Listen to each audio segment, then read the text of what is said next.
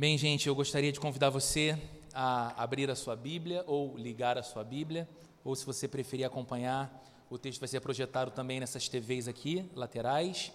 Se encontra no Evangelho de Mateus, capítulo 6. Nós vamos ler do versículo 7 até o versículo 13. Evangelho de Mateus, capítulo 6, do versículo 7 até o versículo 13.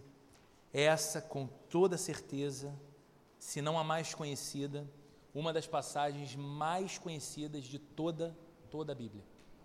Nós vamos ler o texto agora. A Bíblia diz assim: Palavras do Senhor Jesus para os seus discípulos, enquanto encontram-se com ele no alto de um monte, em que ele ensina aos seus discípulos, lança diante dos seus discípulos os fundamentos, os alicerces do reino de Deus. E ele diz assim no verso 7: E quando orarem, não fiquem sempre repetindo a mesma coisa como fazem os pagãos. Eles pensam que por muito falarem serão ouvidos. Não sejam iguais a eles, porque o seu Pai sabe do que vocês precisam antes mesmo de o pedirem. Vocês orem assim: Pai nosso que estás nos céus, santificado seja o teu nome, venha o teu reino, seja feita a tua vontade, assim na terra como no céu. Dá-nos hoje o nosso pão de cada dia.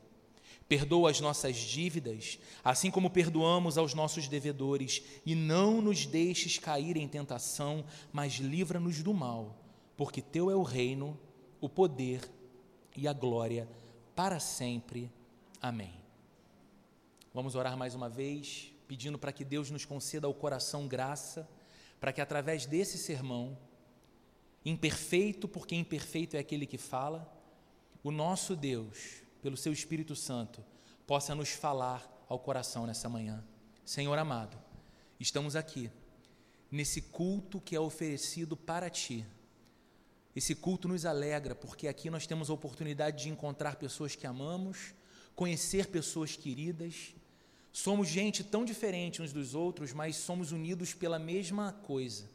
Todos nós estamos diante de Ti e todos nós reconhecemos o quanto dependemos de Ti para ter paz, para ter alegria, para ter esperança, para ter provisão, para ver o nosso coração oxigenando, de modo que entremos nessa nova semana mais fortalecidos e encorajados por causa da tua graça e bondade. O que eu te peço, Senhor, como sempre faço aqui, é que aquilo que o meu sermão, por mais que preparado, por mais que eu tenha estudado, por mais que eu tenha as minhas anotações, aquilo que o meu sermão não é capaz de realizar, que o teu Espírito Santo entre nós realize e realize dentro de nós. Que nessa manhã nós recebamos de ti uma bênção dupla, que os teus filhos e filhas sejam edificados, encorajados, fortalecidos, alimentados pela tua palavra, e que aqueles que chegaram aqui ainda que indiferentes, recebam o milagre da transformação do coração. E nessa manhã seja também manhã de salvação, pelo teu amor, para a tua glória e em nome de Jesus. Amém e amém. Queridos, quando nós lançamos um olhar para o nosso tempo, um olhar crítico, inteligente, não é muito difícil perceber como uma espécie de raio-x da nossa época que nós vivemos num mundo em dias de exagerado individualismo. Nós temos nos tornado cada vez mais egoístas, como sociedade e, óbvio, como indivíduos. A gente olha para a época em que vivemos e percebemos que a sociedade como um todo velozmente se torna mais materialista Rapidamente temos nos tornado mais consumistas e somos cercados por esses estímulos de consumo o tempo todo. A TV, a internet, os outdoors, os buzzdoors, tudo à nossa volta comunica, a publicidade à nossa volta diz que você será mais feliz se consumir mais. Você será mais realizado, mais pleno, mais feliz se viajar mais, se comprar mais, se trocar de carro, se trocar de bolsa, se trocar de sapato. E a cada vez que o tempo passa, mais rápido a gente associa felicidade a poder de compra. Temos nos tornado, como sociedade, mais materialistas, mais consumistas. Mas tem uma coisa interessante: enquanto isso é uma verdade, é verdade também que há um crescente interesse pelo tema da espiritualidade. Essa sociedade mais consumista e mais materialista parece um pouco mais aberta aos assuntos relacionados à espiritualidade. Nunca se publicou tanto livro sobre esse assunto como nos nossos dias. Nunca tantos vídeos na internet foram acessados e assistidos falando sobre uma espiritualidade para a vida como atualmente. Palestras são produzidas em todo canto e a todo instante, e muitas pessoas se inscrevem para participar. E o tema central dessas palestras, espiritualidade. Como podemos encontrar uma vida mais espiritual? Como podemos dar atenção para a demanda não material da nossa existência, para a nossa alma? Isso tem sido muito comum. Embora essa espiritualidade não venha necessariamente da tradição, Embora essa espiritualidade não esteja emergindo naturalmente da religião, há um discurso que exalta, que valoriza esse aspecto transcendente da vida, a espiritualidade. Há um pensador brasileiro, filósofo, professor universitário muito conhecido, que é o Luiz Felipe Pondé. E o Pondé, que é ateu, escreveu certa vez sobre a nossa sociedade, buscando esse raio-x da nossa época, o seguinte: a nossa cultura é toda feita para servir ao pequeno autoritário, o eu, o ego. O eu exige mais sucesso, mais autoestima, mais saúde, mais dinheiro, mais beleza, mais viagens, mais direitos, mais reconhecimento, muito mais consumo e, claro, mais espiritualidade, para que ele não se sinta um materialista grosseiro. Eu acho muito interessante essa leitura do Pondé, porque ele vai dizer o seguinte: esse mundo consumista do capital que a gente vive faz com que esse indivíduo egoísta queira cada vez mais e busque cada vez mais para si todas estas coisas consumo, viagens, beleza, reconhecimento, mas sim, ele também quer mais espiritualidade para ser politicamente correto e não se sentir um materialista grosseirão. Embora esteja na moda falar sobre espiritualidade, embora esteja na moda apreciar a espiritualidade, o que nós temos visto em nosso tempo é uma espécie de espiritualidade light. As pessoas celebram um tipo de espiritualidade desde que essa espiritualidade não me faça exigências, ela só me ofereça coisas. Nós vemos emergindo em nossos dias um tipo de espiritualidade sincrética. O que é a espiritualidade sincrética? As pessoas têm uma, ten, uma tendência de fazer de sua espiritualidade uma espécie de colcha de retalhos. E ela diz o seguinte: ah, o que há de melhor na tradição cristã? Ah, vamos pegar. O que há de melhor na tradição judaica? Hum, vamos pegar. O que há de melhor no esoterismo e no misticismo? Não, vamos colocar isso tudo na panela e a gente vai chegar a uma espiritualidade segundo o nosso gosto, ao nosso próprio jeito. Nós temos visto, por conta disso, uma espiritualidade que é pragmática. O que, que isso significa? Dá certo? Funcionou com meu amigo? Então vai funcionar para mim. Eu vou buscar isso para mim também. Eu vou aceitar isso como sendo meu também. E aí, nesse mosaico de espiritualidades, nós precisamos nos perguntar pela espiritualidade cristã. Estamos numa igreja cristã, com a Bíblia aberta, e entendemos que Jesus nos propõe um caminho de espiritualidade, que pode ser entendido por nós ou chamado por nós de uma outra coisa, por exemplo, a maneira apropriada de nos aproximarmos de Deus. Espiritualidade é isso, a forma como eu entendo essa minha aproximação, essa minha necessidade de Deus, como eu posso fazer isso. E a espiritualidade cristã tem um modelo. A espiritualidade cristã tem no Cristo o seu modelo, no próprio Jesus. Então, se queremos cultivar, se queremos ver florescer em nós uma espiritualidade que não é uma espiritualidade esquisita, como muitas vezes percebemos no nosso tempo e época, precisamos voltar os nossos olhos para a Bíblia, precisamos voltar os nossos olhos para a vida de Cristo e considerar aquilo que ele nos ensina como sendo um caminho seguro de aproximação de Deus, o seu Pai, o nosso Pai. E é aqui, nesse texto, tão conhecido por nós, que o Senhor nos apresenta esse, esse caminho seguro.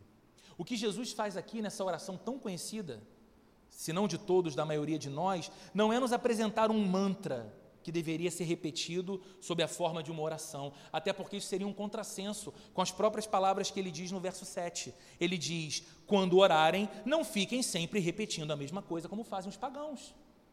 O que Jesus está dizendo é o seguinte: quando vocês se aproximarem de Deus através da oração, não fiquem repetindo palavras vãs que saem dos lábios, mas não são refletidas pelo coração nem pela mente. Porque os pagãos, disse Jesus, pensam que pelo muito repetir de suas ladainhas serão ouvidos e atendidos por Deus. Não, vocês sabem que Deus é o seu Pai, e vocês sabem que o Pai Celestial de vocês sabe de tudo que vocês necessitam antes mesmo que vocês peçam. E aí ele entra no verso 9: Mas vocês, quando orarem, orem assim. A gente pode entender isso de duas formas. Deus falou, não, ficam, não fiquem repetindo palavras. Jesus falou, não fiquem rep, repetindo as palavras o tempo todo e refletidamente na oração, mas tomem aqui um manual para vocês repetirem as palavras. Jesus seria uma espécie de sujeito contraditório.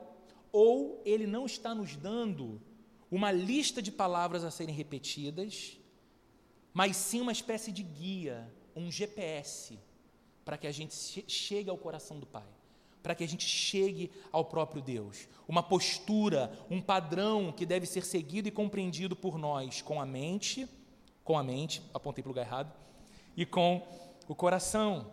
Então ele diz no verso 9: Vocês orem assim, Pai nosso que estais nos céus. E eu vou pedir para você, nessa manhã, a licença de, tentando ser o máximo objetivo, porque o nosso tempo pede isso, considerar o valor e a beleza de cada palavra que Jesus nos coloca aqui. Ele nos ensina a iniciar a nossa oração referindo-se a Deus como Pai. A primeira coisa que aprendemos com Jesus é que para os discípulos de Jesus, para homens e mulheres que tomaram a decisão de seguir a Cristo em suas vidas, são seus discípulos, Deus tornou-se para eles muito mais do que uma divindade distante. Deus tornou-se para os discípulos de Jesus muito mais do que um poder cósmico, criador e sustentador de tudo que existe, porém indiferente. Não, para os discípulos de Jesus, Deus não é um ser assentado sobre um alto e sublime trono, olhando para o teatro da vida, para os nossos dramas e histórias e assistindo com curiosidade, porém com indiferença, porque ele não se mistura. A primeira coisa que aprendemos com Jesus, no caminho da aproximação de Deus, é que podemos, por causa de Jesus, referirmos-nos a Deus como sendo o nosso Pai. Isso nos fala muitas coisas. Primeiro, que quando oramos, não falamos a uma energia, falamos a um ser pessoal. E não apenas a um ser pessoal, falamos com o Pai. E eu sei que você pode não ter tido um grande exemplo de pai na sua vida. Infelizmente, isso às vezes acontece. Algumas pessoas tiveram no histórico de suas vidas um pai que as abandonou, um pai que as abusou, um pai que impôs a ela, a ele, muitos danos, muito mal, mas mesmo se esse é o teu caso, você sabe exatamente qual é o ideal de um pai.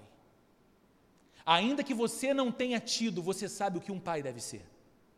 Você sabe o que um pai representa ou deveria representar para os seus filhos. E aí eu peço então que você pegue todas essas características e todas essas virtudes de um pai excelente e eleve a perfeição, eleve ao infinito, e você vai começar a se aproximar de quem é o Deus Pai, que Cristo nos ensina a chamar assim através da oração. Eu não sei o que te parece, mas para mim é muito consolador e muito encorajador saber que aquele de quem eu me aproximo ao orar me trata com a ternura e com o amor de um Pai perfeito. Olha o que Jesus está ensinando para a gente. Quando você entra diante de Deus em oração, quando você se aproxima diante de Deus em oração por causa de Jesus, você não precisa se aproximar como quem está entrando numa dimensão de uma energia cósmica, impessoal, esquisita, que muitas vezes apavora, e você precisa então fazer determinadas coisas e cumprir determinados ah, requisitos para ser aceito naquele, naquela atmosfera de energia e poder. Não. Jesus está dizendo que quando nos aproximamos de Deus através da oração, encontramos o Pai. Não um pai abusador, não um pai tirânico, não um pai maquiavélico, não um pai indiferente, não um pai egoísta, um pai que nos chama de filhos e filhas e nos acolhe em Sua presença. Não é maravilhoso saber que quando oramos, temos diante de nós na oração este ser terno e de amor, que não diminuiu um milímetro o seu poder, a sua soberania, a sua glória e a sua santidade, mas ainda assim nos recebe em Sua presença, tão pequenos e frágeis que somos, olhando para nós com ternura e referindo-se a nós como filhos e como filhas, por causa de Jesus. Vocês orem assim, Pai Nosso. É outra coisa linda porque numa cultura de individualismo e egoísmo, eu me aproximo de Deus e sou lembrado de que Ele não é apenas meu Pai, e Ele é, mas Ele é o nosso Pai. Isso nos ensina uma coisa tão importante para todos nós: a de que a vida ao lado de Jesus não nos isola, a vida ao lado de Jesus não nos coloca numa torre de marfim, a espiritualidade cristã nos ativa a consciência de que a fé é uma experiência comunitária. Deus é meu Pai, e Deus é o Pai do meu irmão que se assenta ao meu lado nesse encontro. Deus é o Pai destas pessoas que o buscam e que celebram o nome do seu Filho, Jesus. E Deus, como nosso Pai, nos insere numa grande família, numa vida em comunidade, de modo que não, nós não precisamos, apesar do fluxo cultural, viver uma vida solitária, individualista e egoísta. Nós somos chamados por Deus para uma experiência comunitária da fé. Nós somos integrados num ambiente de família, com outros homens e mulheres diferentes de nós, histórias diferentes das nossas, formações distintas, porém unidos debaixo de um mesmo teto de amor, graça e acolhimento desse Deus que é nosso Pai. Então perceba como Jesus está nos ensinando que essa aproximação de Deus pode ser assim. Eu estou me aproximando de um Pai que me ama e tem zelo por mim e que me inseriu na sua comunidade, na sua família. Ele é o nosso Pai. Depois Jesus nos ensina a dizer: Pai nosso que estais nos céus. É interessante. Embora Deus permeie toda a nossa existência, isso na teologia nós chamamos de doutrina da imanência. O que é a doutrina da imanência? Deus está na totalidade do seu ser em cada centímetro quadrado deste universo criado por Ele. Todo o ser de Deus encontra-se aqui, nesse auditório, nessa manhã. Assim como todo o ser de Deus encontra-se dentro da estação do BRT, em cada apartamento que nos cerca e casa que nos cerca aqui, porque Deus não tem a sua mão num lugar, os seus olhos num outro, os seus pés num outro, mas a totalidade do seu ser encontra-se em todos os espaços desse mundo que pertence a Ele. Na teologia, nós chamamos isso de doutrina da imanência. Deus preenche todas as coisas. Mas há um outro detalhe. Na teologia, nós também aprendemos que Deus está inserido em nosso mundo e para além do nosso mundo. O profeta do Antigo Testamento disse o seguinte: o universo inteiro não é capaz de contê-lo. Nas nuvens está o seu trono e na terra o estrado de seus pés. O que a Bíblia está dizendo é que Deus extravasa, Deus transcende, esse é o nome da doutrina, doutrina da transcendência, a tudo que criou. Deus está acima e além do nosso próprio mundo. E o que isso importa para nós hoje? O que importa é entender que quando eu me aproximo de Deus, eu me aproximo do Pai nosso que está nos céus. Isso é importante porque isso me comunica que Deus não se confunde com o caos da minha história muitas vezes. Isso significa que, embora Deus se importe, embora Deus veja, embora Deus esteja presente no meu drama, na minha dor, na minha alegria, no meu desafio, Ele não está refém do que eu vejo, Ele não está refém do sistema que eu estou inserido, Ele está acima de todas as coisas, Ele vê todas as coisas de cima e Ele governa sobre todas as coisas, de modo que quando eu me aproximo com um coração pequeno diante desse Deus que é grande, o meu coração ganha paz, porque eu falo, Pai, nosso, tu estás nos céus. O que me apavora, me aflige, me faz ter medo, a incerteza do que virá daqui a duas horas, daqui a duas semanas ou daqui a dois anos, não te apavora, não te põe medo, tu vês todas as coisas e tu és o meu Pai. Então o Senhor está vendo o que eu não vejo, o Senhor está percebendo o que eu não percebo. O Senhor já sabe o fim destas coisas, e o fim delas será um fim de amor, porque tu és o meu Pai, que cuida de mim. Entende que Jesus está ensinando a gente muito mais do que palavras vazias a serem repetidas, mas Ele está pintando um quadro de quem é Deus para nós. Pai nosso que está nos céus. O Senhor nos ensina que estar diante de Deus é elevar-se para além da realidade temporal, para além da realidade das nossas circunstâncias. Deus transcende isso tudo. E ele segue dizendo: Pai nosso que estás nos céus, santificado seja o teu nome. O que Jesus está ensinando aos seus discípulos é que o nome de Deus deve ser tratado como santo por todo aquele, por toda aquela que se aproxima dele. Por que, que isso é importante? Isso é importante porque enquanto Deus é um Pai amoroso que nos acolhe e nos ama, nós não podemos perder de perspectiva que Deus é o santo do universo que tudo em Deus é santo e demanda de nós santidade. Então, sabe o que significa um coração que ora, santificado seja o teu nome? Significa muito mais do que cantar que Deus é santo. Significa muito mais do que dizer através da oração: Deus, o seu nome é santo. Dizer santificado seja o teu nome é assumir no coração a consideração de fazer da vida um culto para Deus. É dizer, Deus, que na minha casa o seu nome seja santificado.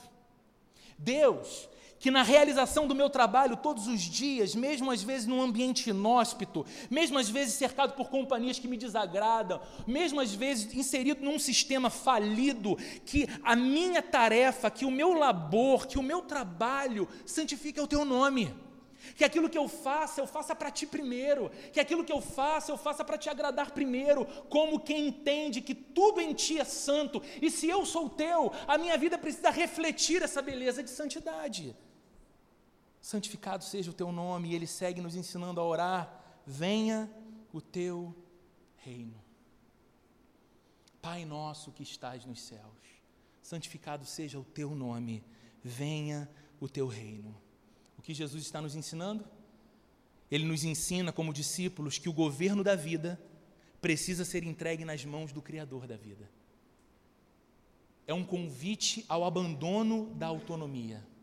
E deixa eu te falar, possivelmente não exista coisa mais difícil para o nosso tempo e cultura do que isso: abandonar a autonomia entregar as rédeas da vida para quem de fato tem poder de conduzi-la e governá-la. Deus, o nosso Pai, que está nos céus, cujo nome é santo. Então, quando você diz, venha o teu reino, deixa eu te dizer uma coisa: você está pedindo para Deus muito mais do que apenas que os céus beijem a terra. E é bonito dizer isso. E eu acho que a gente precisa desejar isso. A gente precisa desejar uma vida, um encontro como esse, uma realidade espiritual mais cheia do céu. Mas eu penso que Jesus está nos ensinando muito mais do que apenas essa, essa visita do céu na terra. Jesus está nos ensinando a desejar uma vida cotidiana que manifeste a beleza e as virtudes do reino de Deus em nós e através de nós. Assim como dizer que o teu nome seja santo na minha casa e na minha vida, é dizer que venha o teu reino, Senhor, sobre a minha família. Que o teu reino venha sobre a minha paternidade, a minha maternidade, sobre a maneira como eu sou e faço amigos, a maneira como eu ganho e gasto dinheiro, que o teu reino venha e que o governo de quem eu sou e do que eu faço seja moldado por quem tu és e pelo que tu fazes em mim e através de mim, que o teu reino venha.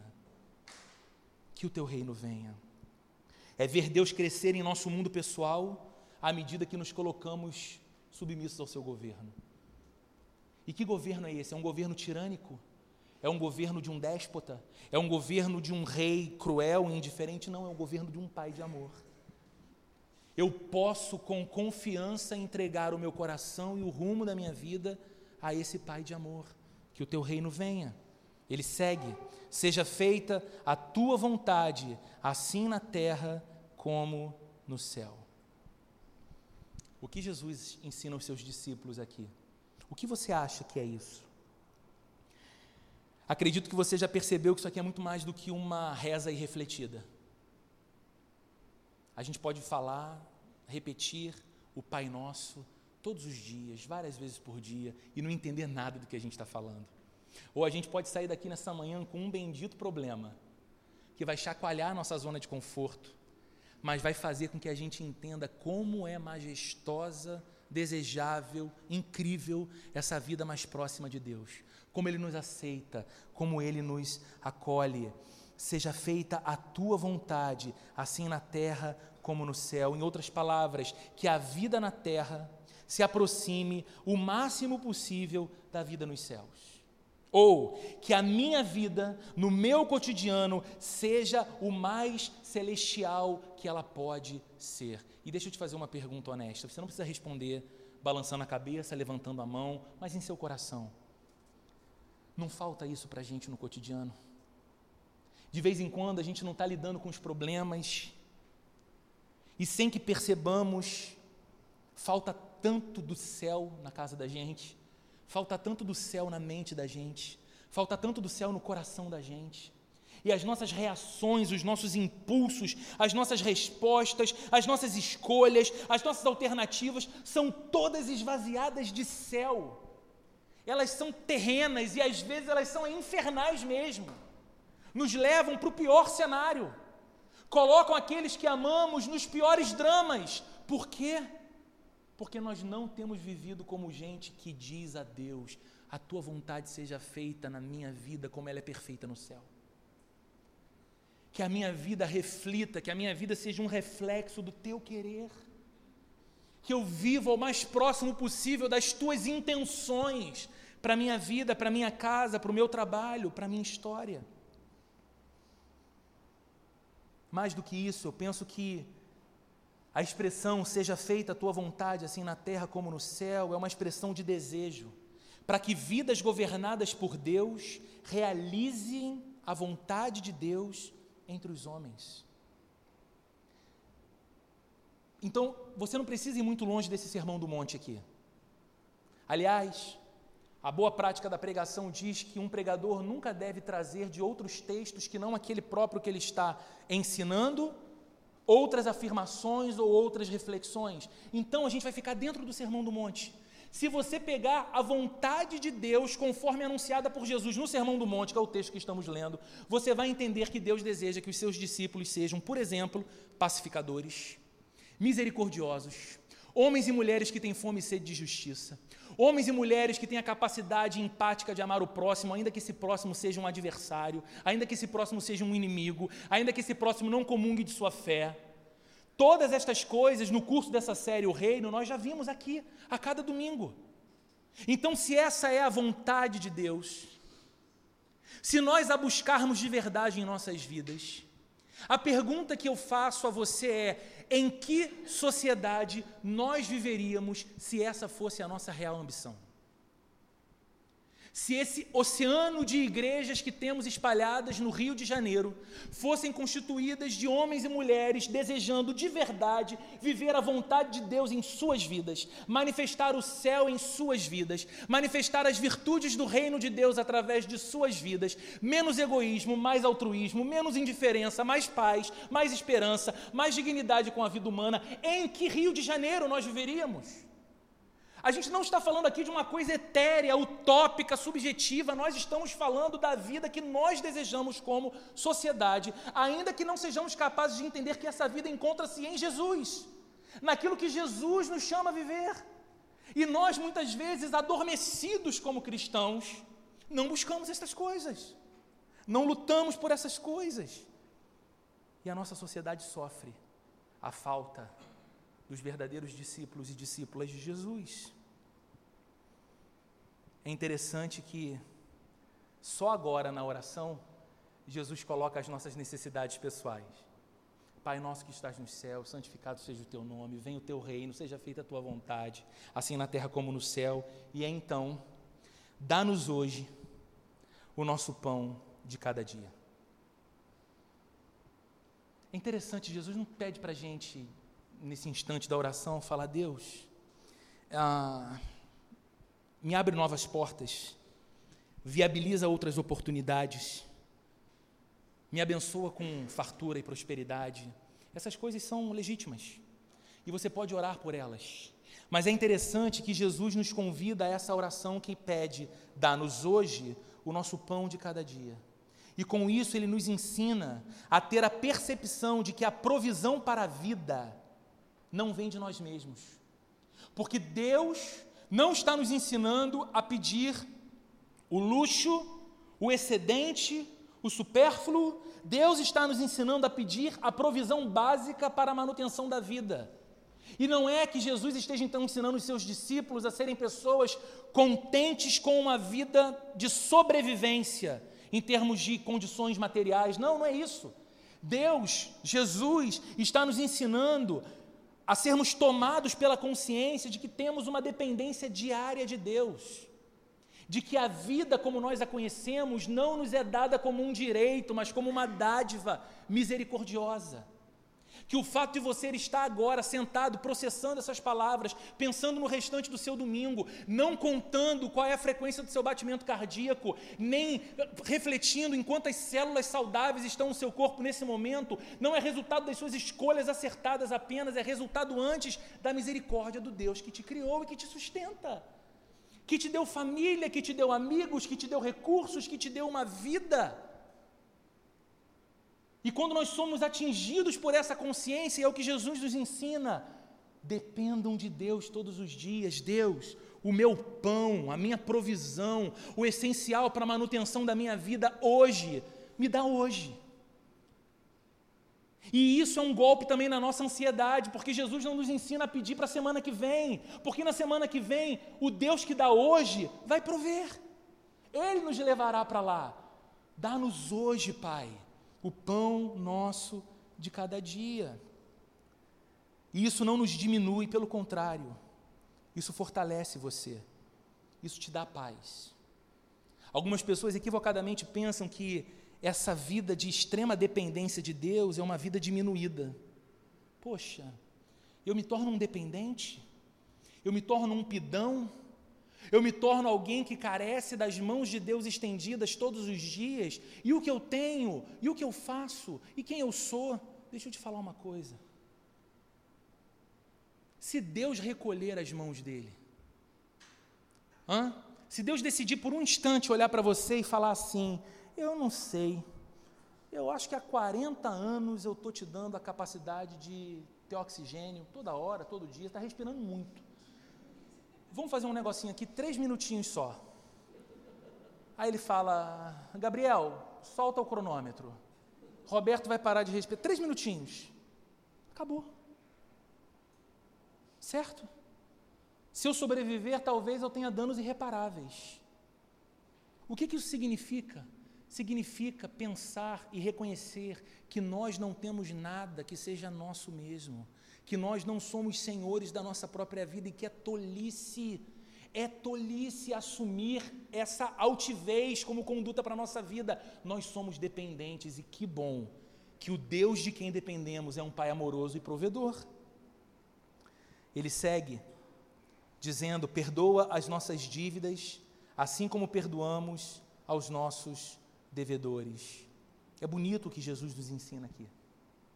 Porque quem se reconhece pecador diante de um Deus que é santo, e por isso espera de Deus misericórdia, precisa estar disposto ao exercício do perdão oferecido para aquele que erra contra a gente. A lógica de Jesus é muito simples. Se você foi atingido pela consciência de que depende de que Deus lhe trate com misericórdia, e é isso que você pede todos os dias, Deus tem misericórdia de mim. Você não pode fazer um olhar punitivo, lançar um olhar punitivo para aquele que erra contra você. Se é misericórdia que você espera receber de Deus, que seja misericórdia que você esteja disponível a oferecer ao outro. E com isso, Jesus nos ensina uma vida muito mais leve. Uma vida muito mais leve. Uma vida esvaziada de ódio, uma vida esvaziada de vingança, uma vida esvaziada de amargura, e nos ensina que a evidência de um verdadeiro arrependimento é um espírito perdoador. Uma pessoa que tem muita dificuldade em perdoar, provavelmente é uma pessoa que não sabe o que é arrependimento verdadeiro diante de Deus. É o tipo de pessoa que talvez se aproxime diante de Deus e diga: Foi mal aí, Senhor. O Senhor sabe aí, me, exaltei, mas a culpa foi dela, a culpa foi dele, a culpa foi do que fizeram. Ah, o Senhor sabe muito bem que eu não dou conta, eu, minha reação foi a pior possível, mas vá lá, o Senhor há de entender. Isso não é arrependimento. Arrependimento é quem chega diante de Deus e fala: Senhor, tem misericórdia de mim. Eu sou pecador. Recebo de ti amor, recebo de ti compaixão, recebo de ti vida e virtude e te devolvo quase nada. E não vivo diante de ti uma vida de gratidão verdadeira por tudo isso. Eu me arrependo, Senhor. E quem conhece o verdadeiro arrependimento não tem tanta dificuldade em oferecer perdão para quem falha contra si. Não nos deixes cair em tentação, mas livra-nos do mal. Jesus está nos ensinando a sempre ter no coração um clamor por libertação, por livramento. Sabe que pedido é esse? É um pedido de quem se aproxima de Deus e fala: Senhor, que a tentação não me derrote. E eu não sei como é para você, mas eu sou tentado todo dia, de todas as formas, para viver distante de Deus e não próximo dele. Para fazer das minhas escolhas escolhas diferentes da vontade de Deus e assim caminhar distante dele. E é por isso que Jesus coloca nos nossos lábios esse pedido: livra-nos do mal, não nos deixe cair em tentação. E deixa eu te contar uma coisa que talvez você não saiba: o mal aqui dito por Jesus não é um, uma coisa, tá? Não é uma força. O mal aqui no original grego dito por Jesus tem pessoalidade. Você poderia ler esse verso: não nos deixe cair em tentação, mas livra-nos do maligno. Livra-nos do tentador livra-nos daquele que deseja o nosso mal e nos impõe o mal. É uma confissão, gente, da nossa impotência de com a nossa própria força enfrentar os ataques que nos sobrevêm. E se você aqui é um cristão casado, uma cristã casada, você sabe quantos ataques o seu casamento sofre. Se você é pai, se você é mãe, você sabe quantos ataques você sofre no exercício da sua paternidade e da sua maternidade. Como os filhos nos desafiam, como às vezes educar filhos é um exercício humilhante para nós, como os filhos nos frustram e como nós às vezes somos pais terríveis ao canalizar toda a nossa frustração que nos foi imposta pelos nossos filhos sobre eles mesmos, impondo a eles danos emocionais às vezes irreparáveis se não for a bondade e a misericórdia de Deus. Não, nós não estamos falando de coisas vagas da vida, nós estamos falando da vida prática. É gente que fala para Deus: Senhor, eu sou rápido, veloz em ser tentado, eu caio rápido nas armadilhas, eu me esqueço rápido de ti, então me ajuda e me livra do maligno.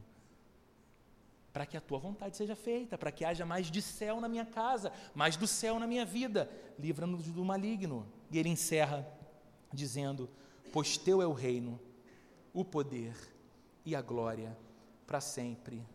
Amém.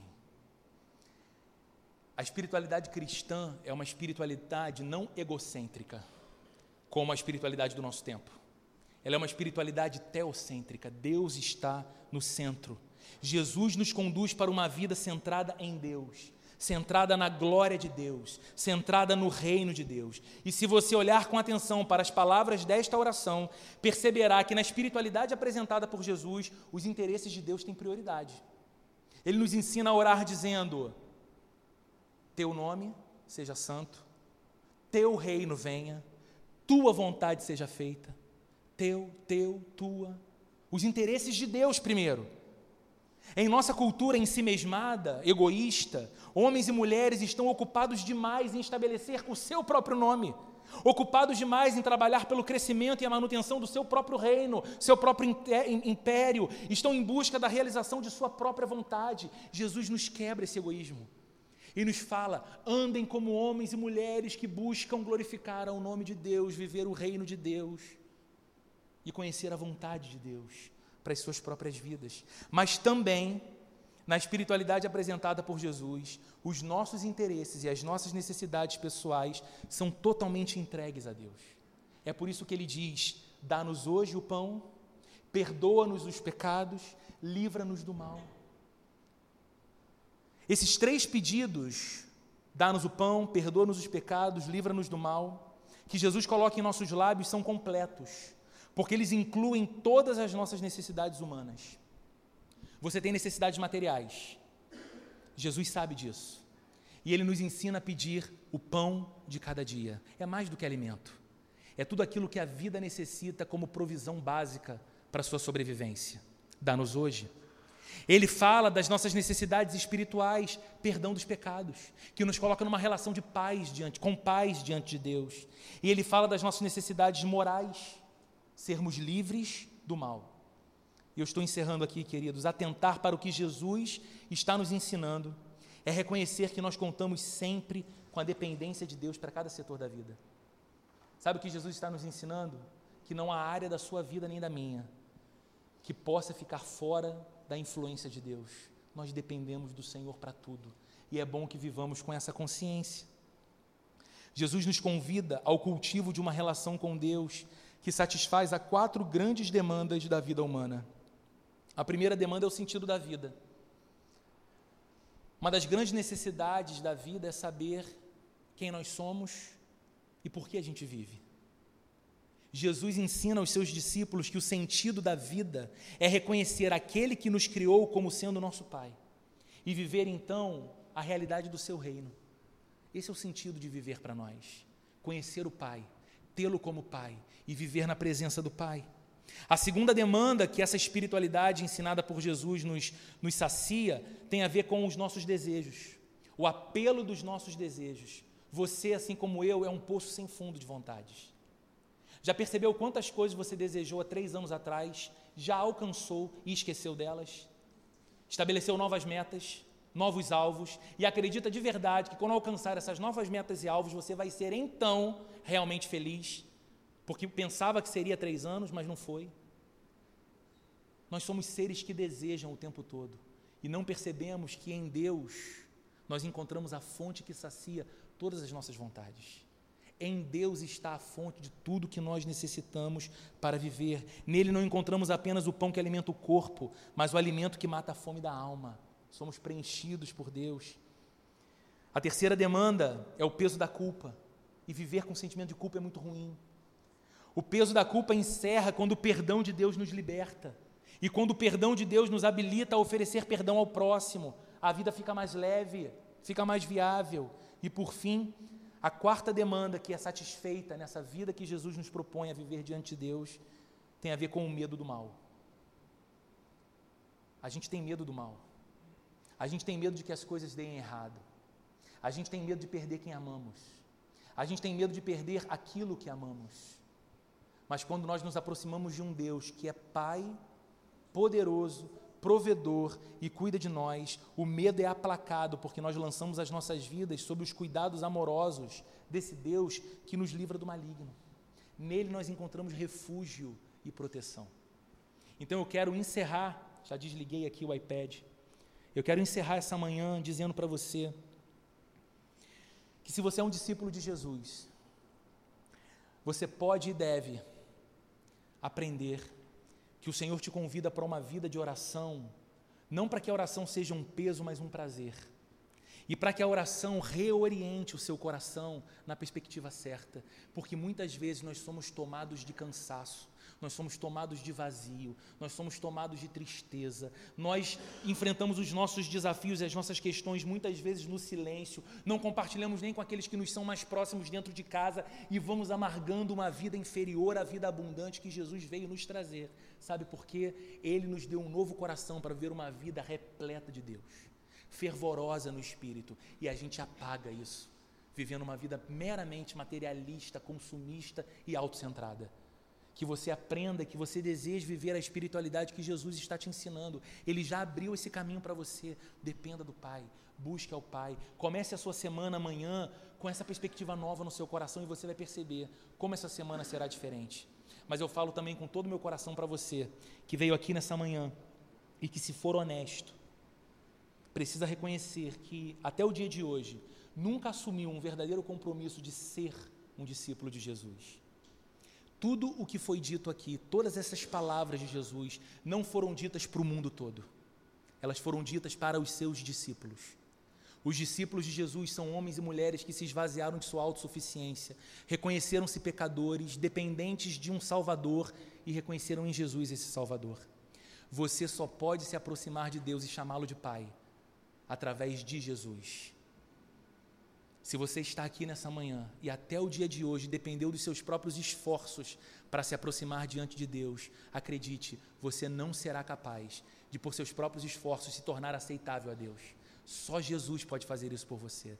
Então, nessa manhã, você não precisa levantar sua mão, vir à frente ou se expor, você precisa expor apenas o seu coração. Nós vamos orar agora, encerrando esse momento. E se o teu desejo é ter essa relação que Jesus convida cada um de nós a ter com Deus, seu Pai, entregue o seu coração a Cristo. Ore dizendo: Senhor, eu confesso os meus pecados, eu confesso a minha necessidade de um Salvador e eu confio a minha vida e o governo do meu coração a Ti como um precioso Senhor, como um sábio Salvador que me guiará em segurança até a presença de Deus, permitindo que eu o chame de Pai. Vamos fechar os olhos e vamos orar juntos. Deus amado, nós te louvamos nessa manhã de domingo e nós te pedimos, por favor, Senhor que a oração seja para nós muito mais do que uma liturgia. Que a oração seja para nós muito mais do que uma expressão religiosa. Que a oração seja para nós muito mais do que palavras repetidas sem reflexão. Que a oração seja para nós um caminho de convívio, contato, comunhão, relacionamento com o Deus que, na face de Jesus, se apresenta a nós como Pai o Senhor não se confunde com a nossa história, Senhor. Aquilo que nos põe medo, não põe medo em Ti. Aquilo que nos assusta, não assusta o Senhor. E em Ti nós somos convidados a confiar, a não temer, porque Tu és bom e estás ao nosso lado. Tu és um Pai forte que nos defende. Tu és um Deus de amor que nos acolhe. Tu és um Senhor amável e doce que nos deseja na Sua presença nos ensina a depender de Ti todos os dias. Deus, eu te peço que os homens e mulheres reunidos nessa manhã, que vão agora para os seus dias, para a, o restante do seu domingo, para as suas agendas, que entrarão numa semana que promete ser intensa de reuniões, compromissos, demandas profissionais, financeiras, familiares, que cada homem e mulher trazido por ti nessa manhã a este lugar entre nessa nova semana com a perspectiva certa no coração, olhando para o Deus que é Pai nosso, que está acima de nós, cujo nome é santo, que pode fazer com que cada aspecto da nossa vida exale essa santidade, que pode manifestar a Sua vontade e o Seu reino na nossa vida, na nossa casa, no nosso trabalho, nas nossas relações. Ajuda-nos, Senhor, a sermos pessoas leves pelo Teu perdão e que emprestam leveza à vida dos outros, não lançando culpa sobre os Seus ombros, mas amor e misericórdia, e que sejamos, Senhor, agentes proclamadores desse reino tão virtuoso dos céus, que esse reino invada a terra, que através dessa igreja e muitas outras boas igrejas dessa cidade, Senhor, o teu reino seja mais conhecido no Rio de Janeiro e homens e mulheres, famílias inteiras sejam alcançados com o teu amor, transformados pela tua graça, preenchidos pelo teu perdão e pela tua esperança, e que nós vivamos dias novos e melhores pela tua bondade e que nos alegremos em perceber que a nossa vida pode ser usada pelo Senhor, apesar de nós, como instrumentos daquilo que o Senhor quer fazer no mundo, na sociedade. Para a glória de Cristo nós oramos. Que o amor de Deus, a graça de nosso Senhor e Salvador Jesus Cristo e a comunhão e a consolação do Espírito Santo esteja presente com cada um de nós nessa manhã, hoje e para todo sempre. Amém e amém.